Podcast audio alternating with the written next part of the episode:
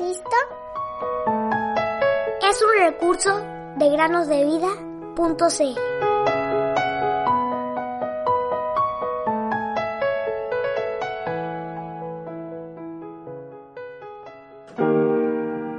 Yo estoy contigo y te guardaré por donde quiera que fueres. Génesis 28:15.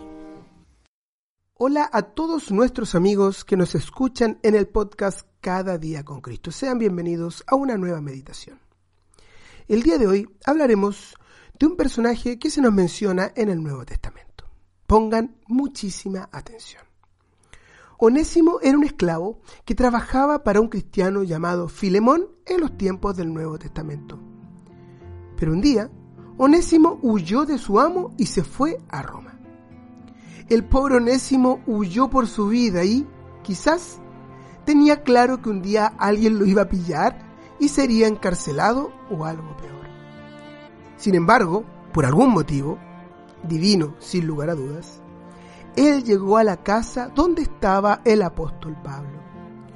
Obviamente, Pablo le habló a Onésimo acerca del Señor Jesús y cómo él había dado su vida por pecadores como él. Onésimo creyó en las buenas noticias y fue salvo. El nombre Onésimo significa útil. Y ahora que Onésimo tenía el amor de Dios en su corazón, él se puso a disposición de Pablo para ser útil para él en el servicio del Señor. Ahora era un siervo cristiano verdadero y fiel. Sin embargo, ante la ley humana, él seguía siendo esclavo de Filemón y por lo tanto debía volver a la casa de su amo. La palabra de Dios nos dice, siervos, estén sujetos a sus amos con todo respeto. Primera de Pedro 2.18.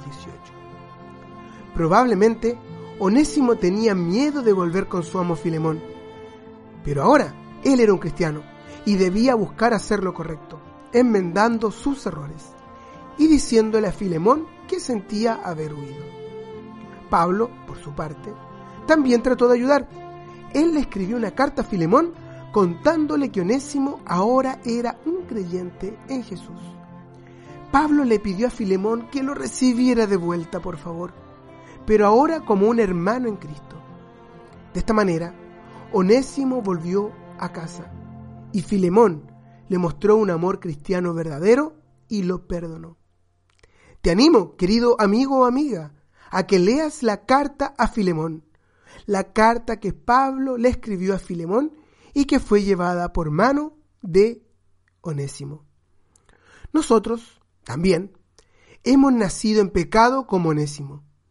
En esta condición somos inútiles para Dios. Somos obstinados y queremos hacer las cosas según nuestras propias ideas. Pero cuando recibimos al Señor Jesús como nuestro Señor y Salvador, entonces podemos convertirnos en siervos útiles en las manos de Dios. Ustedes andaban descarriados como ovejas, pero ahora han vuelto al pastor y guardián de sus almas. Primera de Pedro 2:25.